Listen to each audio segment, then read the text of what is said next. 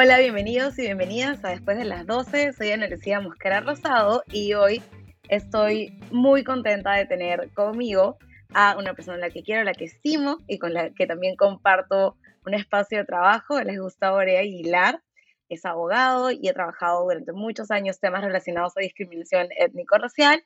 Actualmente es el director de la Dirección de Diversidad Cultural y Eliminación de la Discriminación Racial del Ministerio de Cultura. Y de hecho queríamos hacer este programa a raíz de los casos que hemos visto en estos días, específicamente el caso que involucra a Anaí Medrano Bustamante, relacionado al perfilamiento racial, porque si bien es cierto, reconocemos que este caso es un caso lamentable que ha escalado a algunos niveles a los que no debe escalar en realidad, no es un caso aislado y forma parte de cuestiones sistemáticas que tienen que ver con perfilamiento racial, que es una manifestación también del racismo. Así que para eso tengo aquí a Gustavo. Gustavo, bienvenido. Muchas gracias por acompañarnos. Muchas gracias, Ana Lucía. Buenas tardes. Y me parece que es muy importante el tema que nos convoca. También para mí es un gusto y estar en eh, después de las 12 y ya no a conversar sobre este tema que es tan importante y este problema que es tan grave para, para el país y que creo que amerita el tratamiento y por eso te agradezco por el espacio. Gracias a ti. Hablemos entonces de lo que pasó. Si algunas personas nos están escuchando de otros países o no están como muy al tanto de lo que ha pasado en estos días. El domingo 4 de julio, la ciudadana afroperuana Anaí Medrano Bustamante fue intervenida a partir de un hecho sucedido en una tienda de artículos de oficina y artículos escolares. Ella estaba comprando con su niño y al salir de la tienda fue detenida por la persona que estaba a cargo de la vigilancia. Se le solicita que entregue su comprobante de, compras, de acuerdo a lo que ella menciona, y luego lo que le piden es poder revisarla para verificar que no tuviera ningún artículo que se estuviera llevando de la tienda.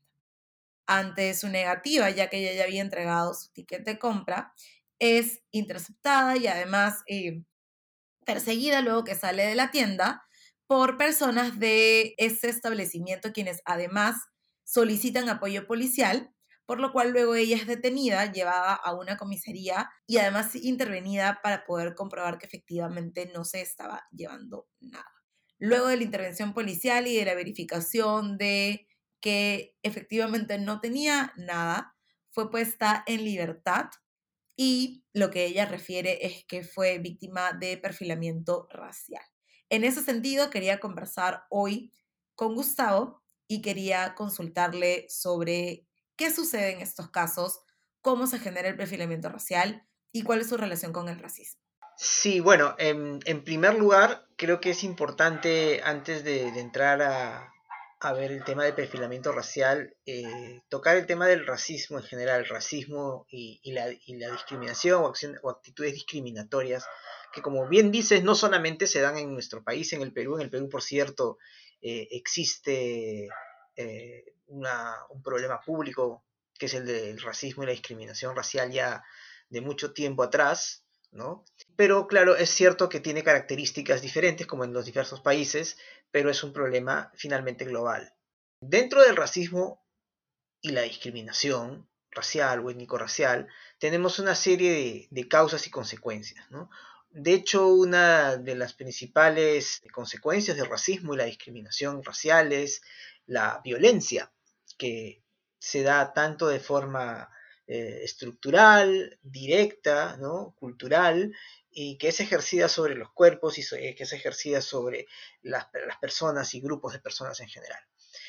Y también otra característica eh, importante que, que, nos da como consecuencia es la desestructuración de las sociedades, las brechas que existen y sobre todo determinados grupos que tienen características económicas y sociales dispares respecto a otras y que son víctimas de discriminación asociadas justamente a su identidad étnico-cultural y a su condición económica. Por lo menos en el Perú hay esa lamentable coincidencia, ¿no? Normalmente personas que son excluidas, pobres, con falta de oportunidades, a su vez pertenecen a el pueblo afroperuano, a los pueblos indígenas u originarios. Y es a partir de esta mm, situación de, desestructuración que existe y de brechas que se van ah, ahondando, aunque ahora se está trabajando justamente para parar esa situación, revertirla y plantear este, el racismo como un problema público para generar políticas alrededor de ello.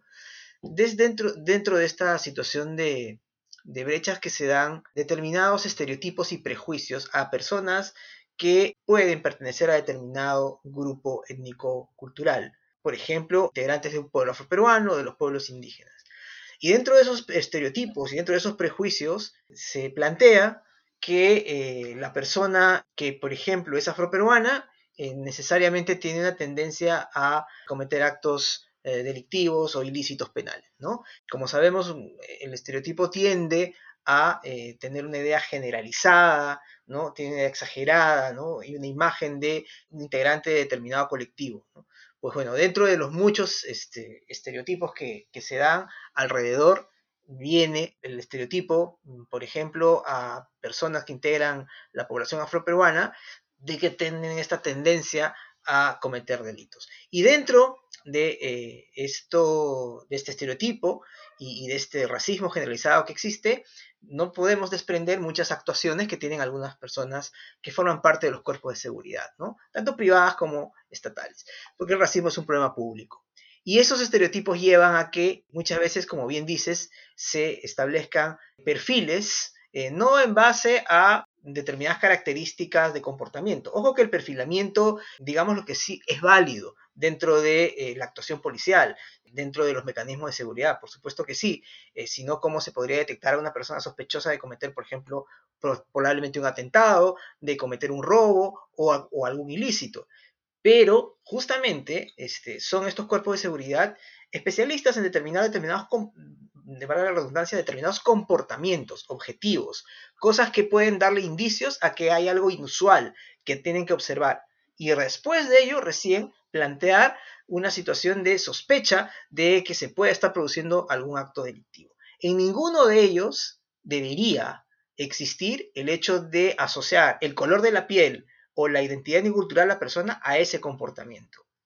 Entonces, justamente por eso empezaba por, hablar sobre el tema del racismo en general, porque se activa también de manera subjetiva eso, y esto que podría ser una mera coincidencia se convierte en una generalización, ¿no? Eh, y a partir del estereotipo se piensa que estos, estos elementos pueden servir también para un perfilamiento, cosa que no debería ser, porque si uno quisiera o, y eso está en los protocolos de los cuerpos de seguridad, establecer algunos criterios o ver el hecho de que eh, determinada persona pueda estar eh, a punto de cometer un acto delictivo, responde a otras características de comportamiento, más no por el mero color de la piel o la identidad neocultural asociarlas efectivamente es un acto eh, de perfilamiento racial y evidentemente es una actitud discriminatoria. Efectivamente, eso me parece interesante en lo que mencionas, porque cuando tenemos esta asociación de rasgos físicos con conductas y obviamente partimos de esta idea de eh, rasgos físicos que están relacionados a identidad étnico-racial, estamos cayendo en una acción discriminatoria y eso tiene que ver con el perfilamiento racial y cómo se configura, ¿no? Tiene tiene que ver bastante con las personas que están a cargo de los sistemas de vigilancia, los sistemas de, seguridad y cómo se puede sindicar a una persona de ser sospechosa de cometer algún acto simplemente por cómo se vea, ¿no? Eh, como bien mencionabas, la relación que existe entre el perfilamiento racial como una expresión también del racismo y los estereotipos es importante. ¿Cómo es que operan estos estereotipos y además las imágenes que se han construido de las personas racializadas en estas acciones de perfilamiento racial? ¿Y ¿Cuál es el rol que tienen los estereotipos aquí?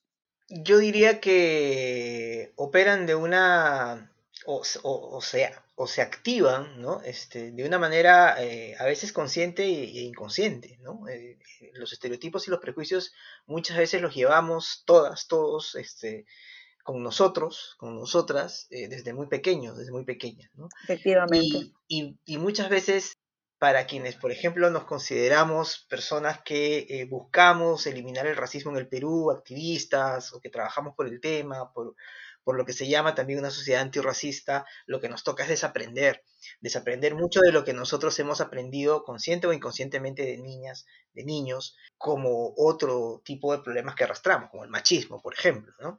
Entonces, en esa tarea muchas veces nos encontramos con estructuras que lejos de ir por ese camino, no solamente eh, no, no transitan por allí, sino que apelan a aquello que nosotros ya tenemos como sociedad desde muy pequeños, desde muy pequeñas, ¿no? que es el racismo, los estereotipos, los prejuicios, para poder desarrollar una tarea que en principio debería tener otro tipo de tratamiento un tratamiento, como lo dije hace un momento, objetivo, ¿no? Sin embargo, a veces resulta más fácil colocarse en aquello que puede ser alguna coincidencia para, para establecer una generalidad.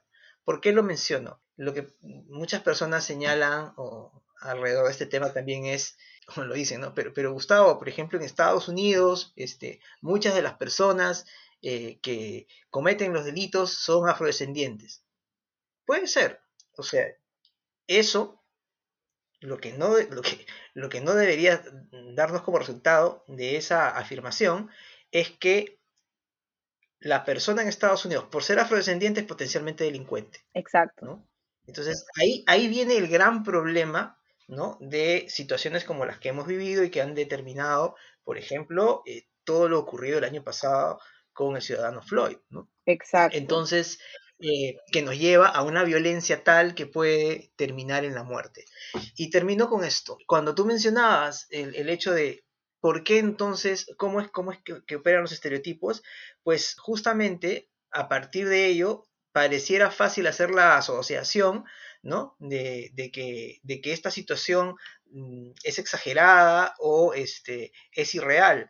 Y si volteamos la tortilla, digamos, lo irreal es decir que todas las personas son potencialmente delincuentes por tener determinado color de piel o determinada identidad étnico-cultural. Que haya una coincidencia, por lo que explicaba hace un momento, obviamente también, no estoy justificándolo, pero hay una explicación si decimos que la gran mayoría de ciudadanos indígenas, afroperuanos, de comunidades nativas y campesinas viven en la pobreza, repito, no es una, explicación, no es una justificación, es una explicación, es entendible que muchas personas en extrema pobreza, pobreza puedan delinquir, ¿verdad? Pero eso que es una realidad que hay que, por la cual hay que trabajar, por la reducción de brechas y que puede ocurrir, no nos puede llevar a extrapolar a decir que los indígenas, efectivamente, o las y los afroperuanos son potencialmente delincuentes.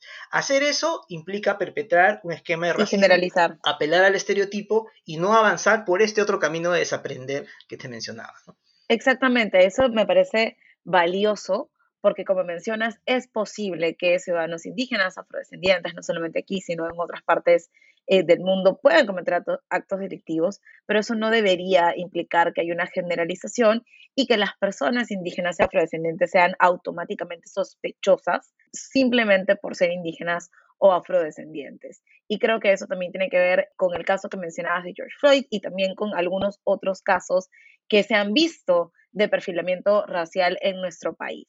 Como para dar una pequeña introducción a, la siguiente pregunta, hemos visto el caso de Anaí Medrano Bustamante esta semana, pero como mencionaba, no es el único caso que se ha generado.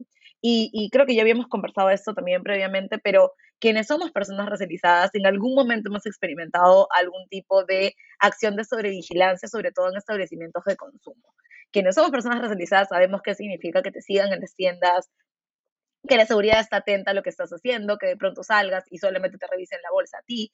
Entonces no son casos que por lo general son aislados, sino que suceden mucho eh, precisamente por lo que mencionabas, que tiene que ver con cómo se asocia a una persona afrodescendiente, a una, persona indígena, automáticamente con una persona que es sospechosa de hacer. Y a lo largo de, eh, de, estos años también hemos visto otros casos que tienen que ver con perfilamiento racial y quería como mencionar algunos que, que había recopilado específicamente para este episodio relacionado a, ciudadanos afroperuanos, pero creo que podemos conversar también de otros casos similares. Hace algunos años, una persona, un ciudadano estadounidense, afroestadounidense, que era miembro del Cuerpo de Paz de los Estados Unidos, denunció haber sido víctima de perfilamiento racial por parte de las autoridades policiales, ya que en uno de sus viajes de por dentro del Perú, de hecho era un viaje hacia el norte del Perú, me parece fue revisado, fue la única persona que fue revisada en estas operaciones que se hacen en los buses para verificar si alguna persona está llevando drogas o está, eh, está requisitoriada, ¿no? Y lo que él contaba es que le impactaba mucho que eh, tuvieran este tipo de casos de perfilamiento racial porque no sabía que estas cosas también eran constantes aquí y que eh, apuntaban directamente a poder, digamos, colocarlo a él o a ciudadanos afrodescendientes como potencialmente peligrosos, ¿no? Y también hace algunos años recuerdo mucho que este caso el boxeador Carlos Zambrano denunció que había, había sido víctima del arrebato de su celular y luego cuando él decide seguir a la persona o los ladrones que habían, le habían robado el celular, el serenazgo del el distrito lo persigue a él y lo detienen a él, no a las personas que le habían robado el celular. Gustavo, ¿qué otros casos de perfilamiento racial hemos, hemos visto en nuestro país? Bueno, son muchos, lamentablemente, son, son varios casos de, perfilamiento racial. Y el, gran, la gran característica aquí es que, eh, o la principal característica aquí, es que más allá de los casos que tú has citado, no son muy conocidos, no son denunciados. Y esto también está estudiado, ¿no? Está documentado. ¿Por qué eh, no se dan? Porque muchas veces el, proceso de, como bien mencionas, Ana Lucía, de, pasar por esta situación es doloroso, es vergonzoso, aunque no debería serlo, pero la persona eh, se siente dañada íntima, eh, íntimamente y eso es, es, entendible. Y muchas veces al no trascender a casos tan graves como los de George Floyd, por ejemplo, sino que pasan por un abre la mochila o como tú dices, te observan más de lo debido en, un centro comercial respecto a otras personas, ¿no? Entonces las personas muchas veces por evitar eh, una situación de malestar para ellas mismas o para quien está a su lado, porque muchas veces están con familiares, con hijos, ¿no? con la pareja, con amigos, ¿no? Y si el momento ya pasa, se deja pasar por alto. Entonces muchas veces no son denunciados y es sistemático. El ejemplo que tú mencionas este, se, ha reportado muchísimas veces, pero no solamente en, el caso de nuestra plataforma Alerta contra el Racismo del Ministerio de Cultura, sino en el día a día, ¿no? El hecho de que a, personas eh, siempre se les revise, por ejemplo, la, mochila o el, o, el, o el bolso antes de salir con mucha más recurrencia que a otras. Estoy hablando, por ejemplo, de ciudadanos afroperuanos es algo sistemático, ¿no? Eh, eso, eso ha, ocurrido y, sigue ocurriendo lamentablemente. También em, eh, en el país últimamente, eh, si es que se, escucha el, acento extranjero, ¿no? El acento de una persona venezolana, también es la misma situación, ¿no? Y al respecto es interesante citar, por ejemplo, un documento que ha hecho la CONAPRED en México, donde señala una serie de pautas alrededor de este tema y tiene que ver con lo que consultas. Sobre la casuística y, qué es lo que se tendría que hacer o, por qué está ocurriendo eh, esta situación. Y ellos hablan de cinco elementos, básicamente, para poder entender esta problemática y esta casuística. Una de ellas es que normalmente siempre hablamos de un elemento diferente, un trato distinto.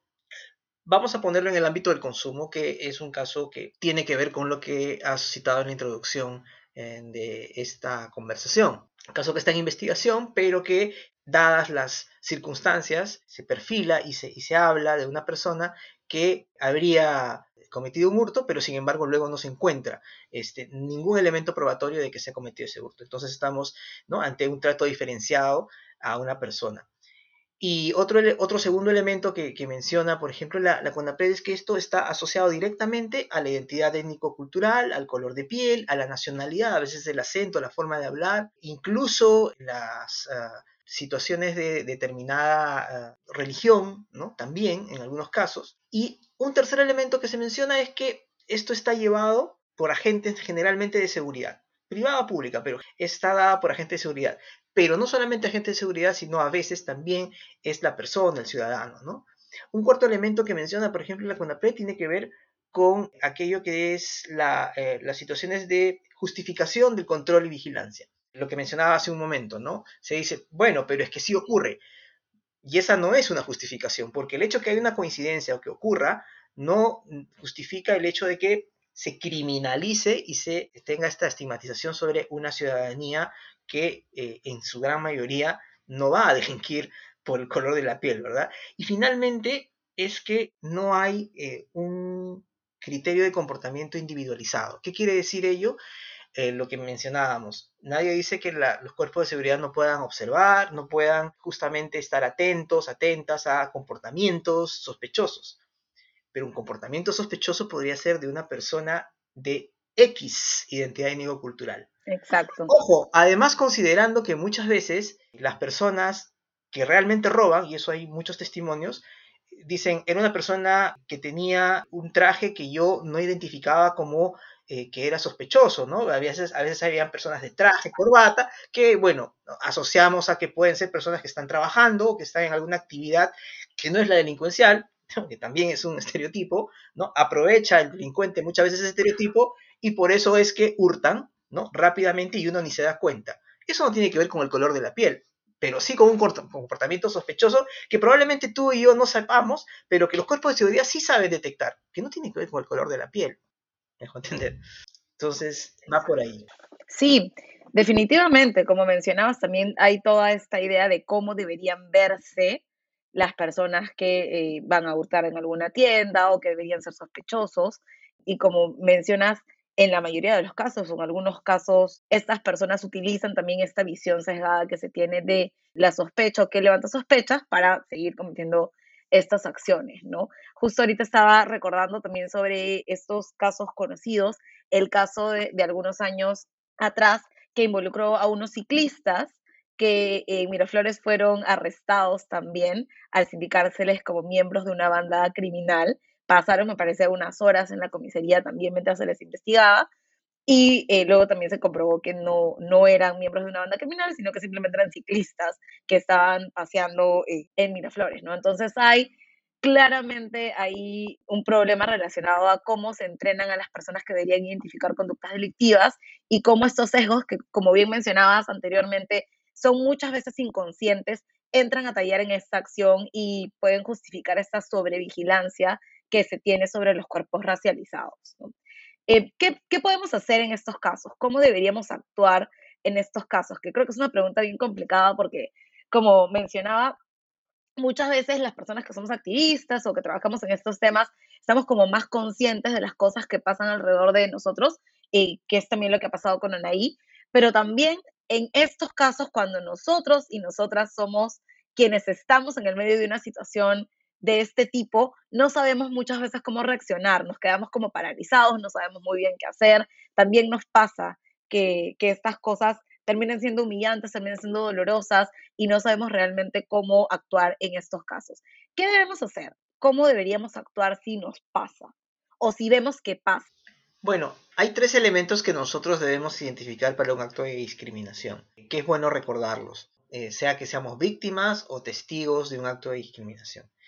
Y eso está en nuestra legislación vigente, está reconocido por el Tribunal Constitucional, por el Código Penal peruano, eh, por nuestra Constitución, y por todos los tratados que hemos firmado eh, en, en la materia. Estos tres elementos tienen que ver con, primero que debemos identificar que hay un trato diferenciado, un trato distinto hacia mí o hacia una persona que yo estoy observando en una situación de la cual soy testigo.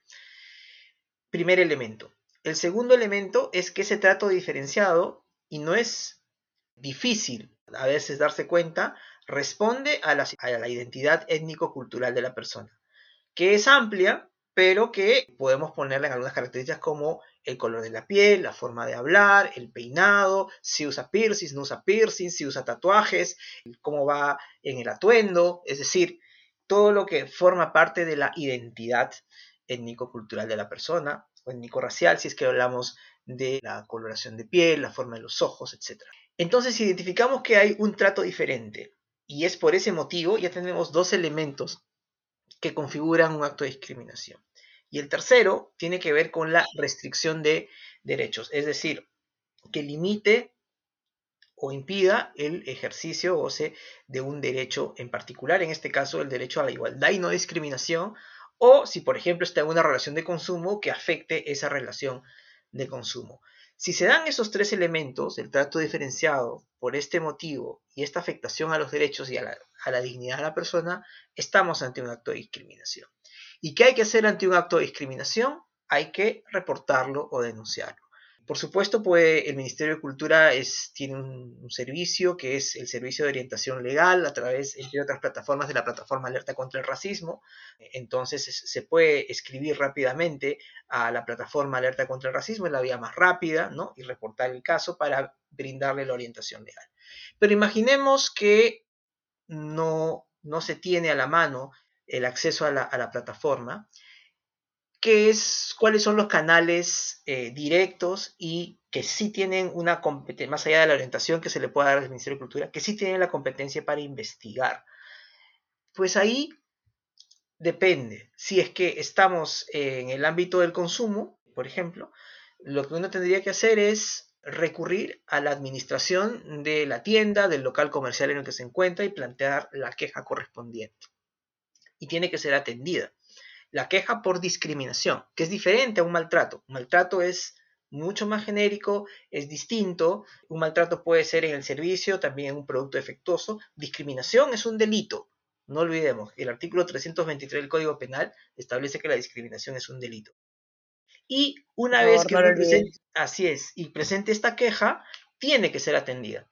Si es que no es atendido o atendida la persona, puede recurrir a la policía que está ah, cercana, ¿no? porque al ser un delito es como que uno esté observando el robo de un celular o, que, uno sea, sea, testigo de que hay un acto de estafa. Entonces uno lo que hace es denunciar ¿no? ante la policía y también la policía tiene la obligación de atender el caso por discriminación y admitir esa denuncia y darle trámite. ¿no? Si se puede tener la identidad de la persona que está discriminando, mucho mejor. Pero si no, igual se puede plantear la denuncia y ello tiene que ser atendido por la policía. Esos son los canales como más directos, por ejemplo, en un caso de discriminación en el ámbito del consumo que estamos hablando. Hay situaciones similares cuando se presentan en otros ámbitos que por supuesto también se pueden explicar, pero no, no debemos olvidar que en el ámbito administrativo hay un procedimiento para investigar y sancionar actos de discriminación y en el ámbito judicial también, porque la discriminación es un delito que está planteado en el artículo 323 del Código Penal. Que por favor no se olviden que efectivamente la discriminación es un delito, no se trata de una acción, no se trata de un mal rato, no se trata de un evento aislado, es un delito y debe ser denunciado por los canales que correspondan. ¿Cuál es el rol que se tiene, Gustavo, desde las empresas, desde la empresa privada, desde las autoridades también y de la ciudadanía en general en este tipo de casos. Hemos hablado un poco de lo que pasa en el consumo, pero cuando hablamos de perfilamiento racial también hablamos de cómo actúan las autoridades, cómo deberían actuar las autoridades cuando reciben estas denuncias también y cuál es el rol de la empresa privada en estos casos. Bueno, me parece que una de las cuestiones que tiene que tomar la empresa privada, sobre todo, obviamente el Estado, ni se diga, ¿no? está eh, ya tácito, este, o, debería estar sobreentendido, pues es el rol por obligación. Eh, pero me quiero centrar en las empresas eh, porque justamente no solo en el ámbito de su responsabilidad social empresarial, sino en su rol social, como algunas empresas, por ejemplo, también lo llaman y lo han asumido así, justamente es el hecho de eh, romper ciertos esquemas o ciertos estereotipos y trabajar no solamente absteniéndose de cometer este tipo de actos de discriminación, sino trabajando y aportando para que se puedan cambiar determinados esquemas de pensamiento, prejuicios y estereotipos. Una de las cosas que deberían hacer las empresas, por ejemplo, es eh, buscar la constante capacitación de su personal es muy importante la capacitación, la generación de capacidades de este tipo de temas, porque a veces uno no lo, no lo repara o, no, no, cae en cuenta de ello hasta que le hacen dar cuenta a uno, ¿verdad? Y a partir de ahí uno puede mejorar como persona y como profesional. ¿no? Eso es lo que hay que hacer con las personas que atienden al público, quienes están en la atención de las otras personas, los clientes, las clientas. Y por mayor razón, en sus cuerpos de seguridad. Lo que sucede es que a veces existe también una situación de acudir al facilismo, ¿no?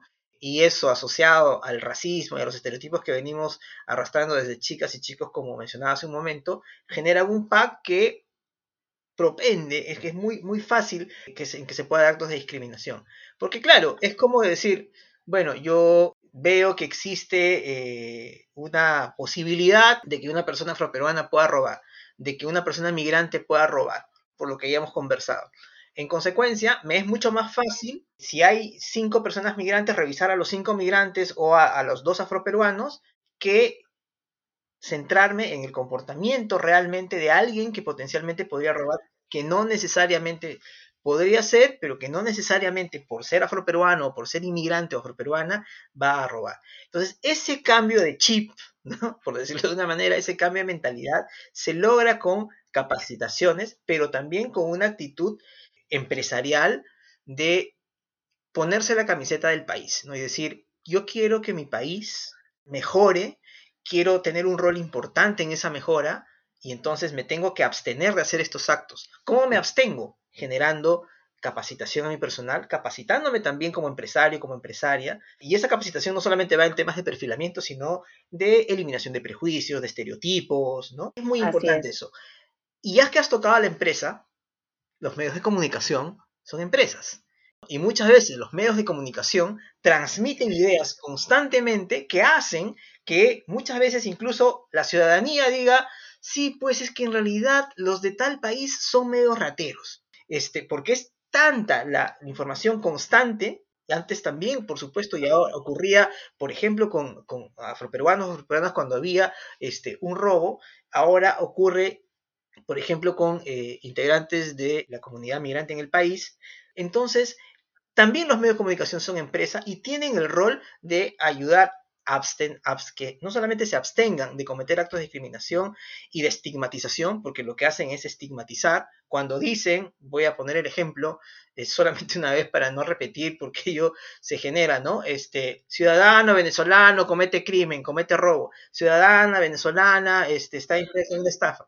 Entonces, claro, van instalando una idea que eh, luego puede activar ese racismo viejo y rancio que tenemos y esos estereotipos que arrastramos niñas y niños y que cale la idea más fácil de decir, sí, pues verdad es que son medio así, ¿no? Y esos son medio así implica un prejuicio, ¿no? Que ya eh, redunda en la actitud que tenemos y que redunda en la actitud de las empresas.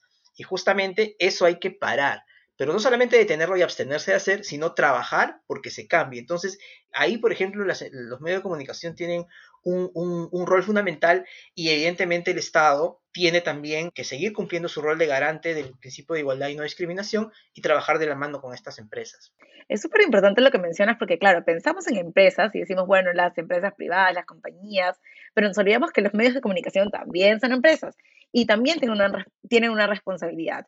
Y pocas veces, la verdad, hablamos de la responsabilidad que tienen los medios de comunicación de poder tener representaciones mucho más diversas y que se alejen de esos estereotipos. Porque si bien es cierto, existen estos estereotipos como, como mencionabas y habitan de manera común en nuestra sociedad, esto también se alimenta y se activa cuando podemos ver estas imágenes que refuerzan la idea que tenemos, esta idea preconcebida que tenemos que asocia algunas personas de acuerdo a sus características con ciertas conductas. Si tenemos imágenes que se repiten todo el tiempo, lo que hacemos es reforzar o darle un poco más de validez a esta idea que tenemos, haciendo que estas cosas se asuman como ciertas también. Como mencionabas, esta idea de, bueno, pero en realidad sí son así, porque se ve esto en medios de comunicación o porque es lo que hemos escuchado. Y no nos, pensamos no nos ponemos a pensar en realidad que esto forma parte de una narrativa que refuerza estereotipos mayormente negativos y que no muestra a estas personas racializadas o personas de comunidades migrantes también en otras posiciones. No hay como una representación muy balanceada también. Y es fundamental, como decías, que las empresas privadas no solamente capaciten y sensibilicen en temas de perfilamiento, sino en muchos temas de sesgos inconscientes que no solamente impactan en las empresas, sino también en la sociedad en su conjunto. Sí, y solamente añadir que en el rol de las empresas también hay yo diría hasta tres elementos fundamentales que deberían tener en cuenta. Siempre se debe protocolizar, dejar lo menos posible la discrecionalidad en estos temas, porque cuando dejamos a la discrecionalidad se activan nuestros estereotipos, nuestros prejuicios, nuestro racismo, ¿no? Y eso puede generar situaciones lacerantes para la dignidad de muchas personas que a veces se recuerdan toda la vida. Por un momentito, ¿no? Este, se recuerdan para toda la vida y eso deberían tomarse en cuenta. Entonces, la protocolización es muy importante y también el hecho de poder instalar la idea de que esto no es normal, no es natural, no es algo que ha, ocurrido así siempre, entonces tiene que seguir ocurriendo. No, tiene que llegar un punto de inflexión y un momento en decir basta de normalizar el racismo y la discriminación, basta de que a una persona que está un domingo, un sábado por la tarde o cualquier otro día eh, de shopping o, de tiendas, como se diría, este, como cualquier chica este, o chico de, del Perú o de cualquier parte del mundo, este, no, no, se sienta que lo están persiguiendo porque piensan que es ladrón, ¿no? Y solamente porque tiene determinada eh, indumentaria o determinada identidad cultural. O sea, eso tiene que cambiarse necesariamente y armonizarse, pues, la, la, la legislación con la protocolización en las empresas. Es, es clave ello, ¿no? Sí, creo que es, bien importante lo que mencionabas. No es normal y no se debería justificar, porque creo que algunas de las cosas que hemos escuchado a partir de este caso y de otros es, bueno, pero ¿por qué entonces no se dejó revisar o por qué no colaboró o es culpa de ella porque de repente estaba en una actitud sospechosa o de él porque estaba en una actitud sospechosa o porque estaba enojado o irritado y seguramente estaba enojado o irritado por esto, eh, es porque probablemente sea culpable cuando en realidad no es normal y no está bien. Y las personas que pasan por estas situaciones tienen derecho a estar irritadas y afectadas porque son situaciones realmente humillantes que no deberían repetirse. ¿Qué necesitamos hacer? ¿Cómo podemos hacer para que estos casos no sigan sucediendo? Y aquí ya quiero también plantearte esta reflexión en el marco del Bicentenario. Estamos a dos semanas, tres semanas de que se conmemore el bicentenario que podría ser un punto de partida para empezar realmente a cambiar. ¿Qué rol podemos tener? ¿Qué podemos hacer? ¿Y qué reflexiones deberíamos tener en el marco del bicentenario? Eh, creo que hay dos planos, Ana Lucía. Uno es desde un punto de vista más general, de seguir trabajando desde el Estado, las entidades este, privadas, la sociedad civil, los activistas, la ciudadanía en general, por eliminar primero reconocer que tenemos un problema porque muchas personas este, no reconocen el tema del racismo. ¿no? La, encuesta de, percepciones y actitudes sobre diversidad cultural y discriminación del Ministerio de Cultura del 2018 tiene una cifra muy interesante, ¿no?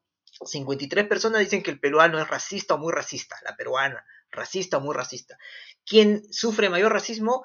Integrantes de pueblos indígenas y afroperuanos, entre un 55 y 60% señalan así. Luego se le pregunta en la misma encuesta, a la persona. ¿Y usted es racista? No. No, yo no, te dice la persona. O sea, dicen que el problema es de los demás, pero no problema de uno. Exacto. Solo un 8% reconoce que sí, que en algún momento este, cometieron un acto de racismo, discriminación o fueron parte de, ¿no? O, sí, o que sí se consideran que son racistas y que tienen que desaprenderlo. Bueno, un 8% nada más. 8 de cada 100 encuestadas y encuestados. Eso nos, nos, nos nos dice que debemos seguir trabajando por reconocer que tenemos un problema y que somos parte del problema, no que el problema es del otro o de la persona que en redes sociales insultó y a la cual ir, como dicen en España, ir a por ellos o a por él, ¿no? No, no, no, este, nosotros también somos parte del problema.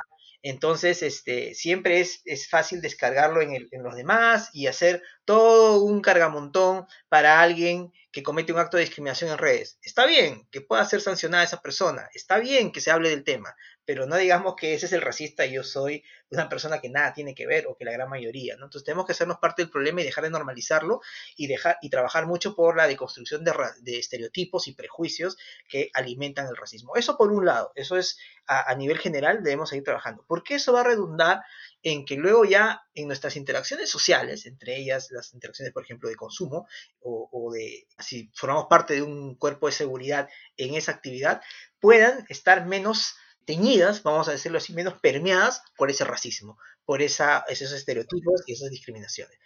Pero a la par, hay que trabajar en lo que ya habíamos mencionado hace un momento, ¿no? Tienen que las empresas y el Estado tomar acción y protocolizar las actuaciones de los cuerpos de seguridad. Eso es lo importantísimo. ¿Por qué? Porque a partir de ahí es actuemos de acuerdo al protocolo. Y eso es muy importante para poder ir también educándonos y reeducándonos en esa tarea.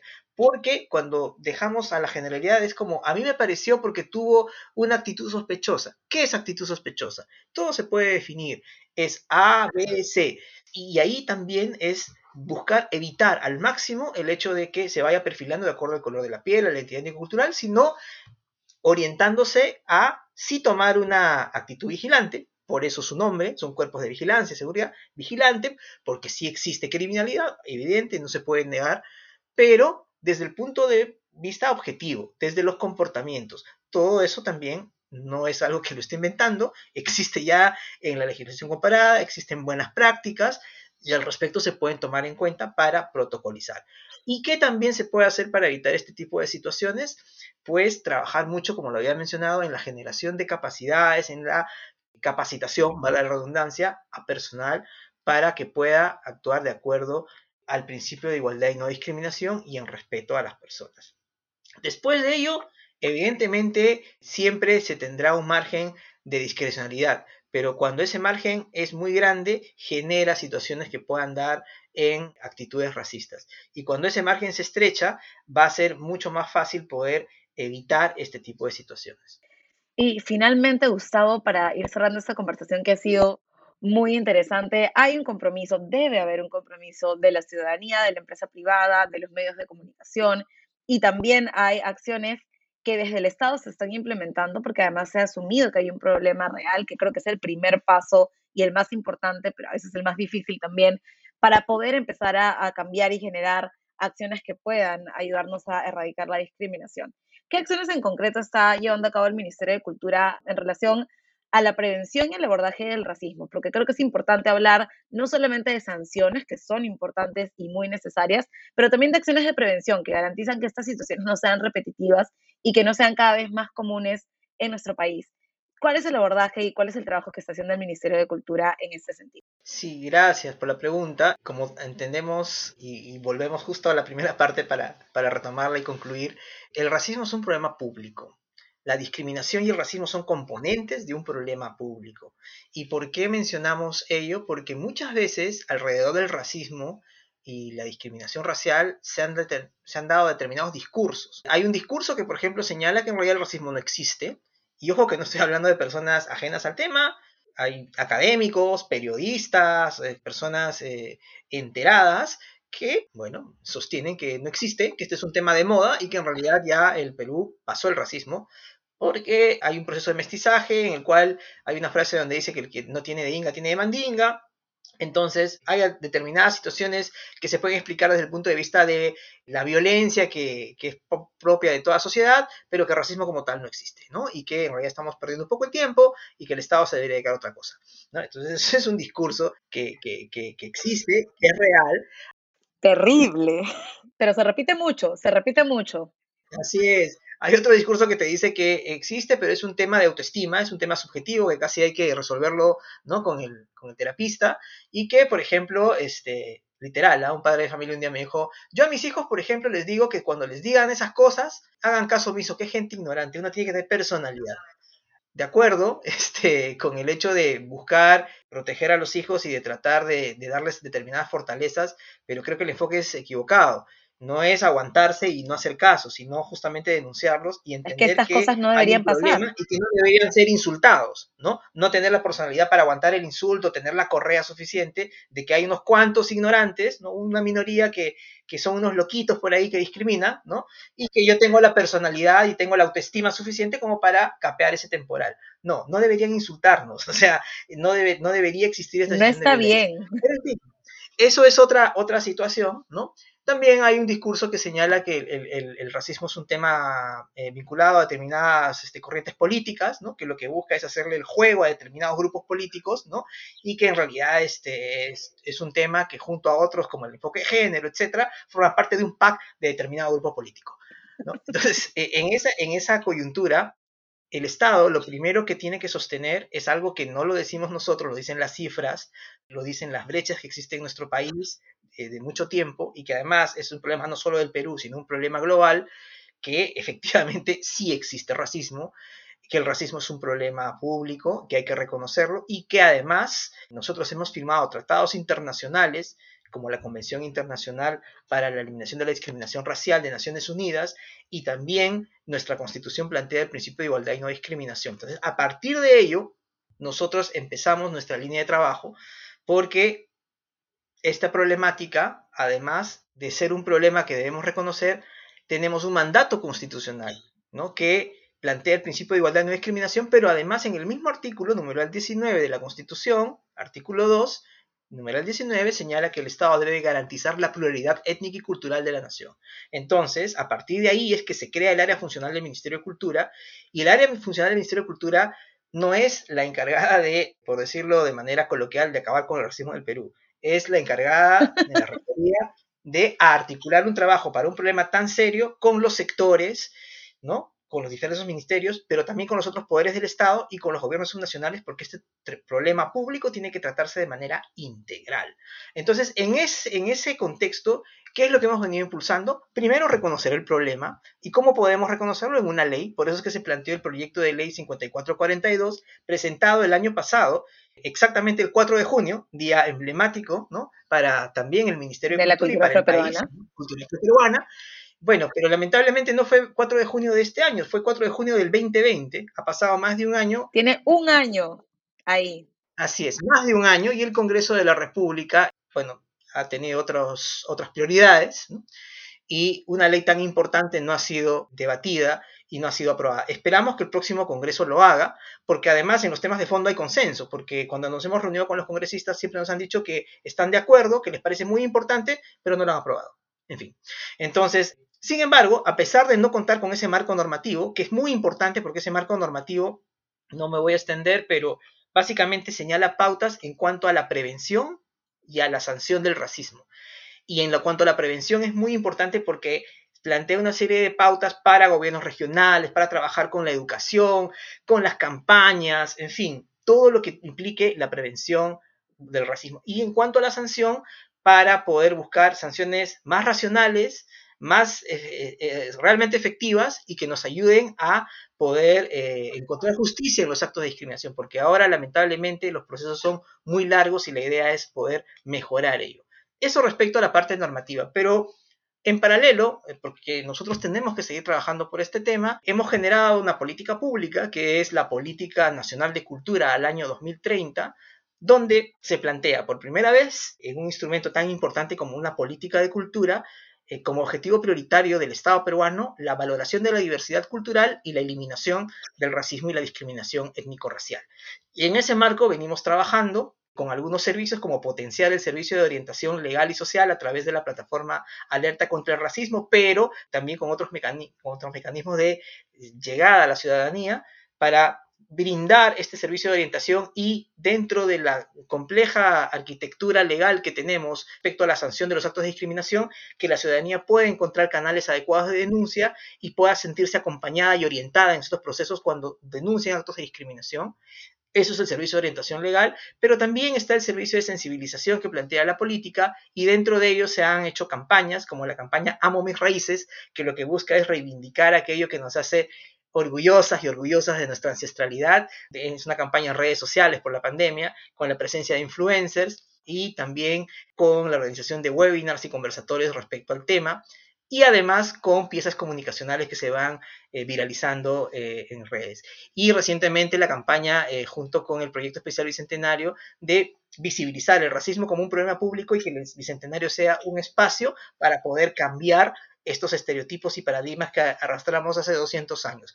Eso en cuanto a las campañas. Y para llegar a jóvenes, especialmente entre los 15 y 25 años, este, ya está online el curso Hablemos de Racismo, que da pautas este, principales, sobre todo para chicas y chicos de 15 a 25, pero que lo que busca es agencia para estas jóvenes, para estos jóvenes, para que puedan realmente ser activistas y desde donde les toque luchar por para la erradicación del problema del racismo y la discriminación. Además de desarrollar líneas de investigación a partir de la encuesta del racismo sobre eh, el racismo en comisarías, en municipalidades, en centros de salud y otras que estamos impulsando en alianza con universidades, porque es importante generar evidencia. En eso estamos más o menos, Ana Lucía. Hay muchas cosas que se están haciendo, de hecho Si no han visto todavía el video de Proyecto Bicentenario del Ministerio de Cultura, probablemente aparecerá en sus redes sociales en estos días, pero creo que es importante ese trabajo de sensibilización que, como mencionas, eh, por un lado nos ayuda a reflexionar como ciudadanía, pero por otro lado también propone acciones que podrían direccionar la, intervención estatal en estos temas.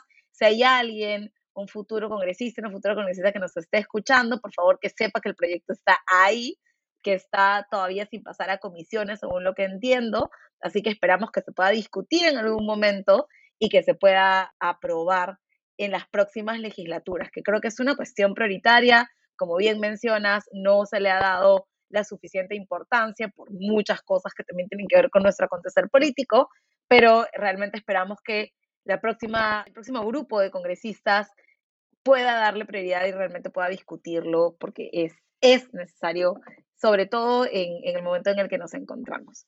Te agradezco muchísimo, Gustavo, por esta conversación. Nuevamente queríamos tocar este tema no enfocándonos únicamente en, los casos en específico, sino entendiendo que este es un problema mucho más grave, que es mucho más común de lo que pensamos y que hay mucho trabajo que hacer, pero en eso estamos desde distintos espacios y poder tener a Gustavo aquí también nos ayuda mucho a, poder continuar con la conversación. Así que te agradezco nuevamente por haber estado aquí hoy. Al contrario, muchísimas gracias Ana Lucía y, y la verdad que muy, muy gustoso de poder haber conversado contigo hoy. Bueno, esto fue después de las 12. Soy Ana Lucía Moscara Rosado y este es un podcast para Comité de Lectura. Nos vemos la próxima semana.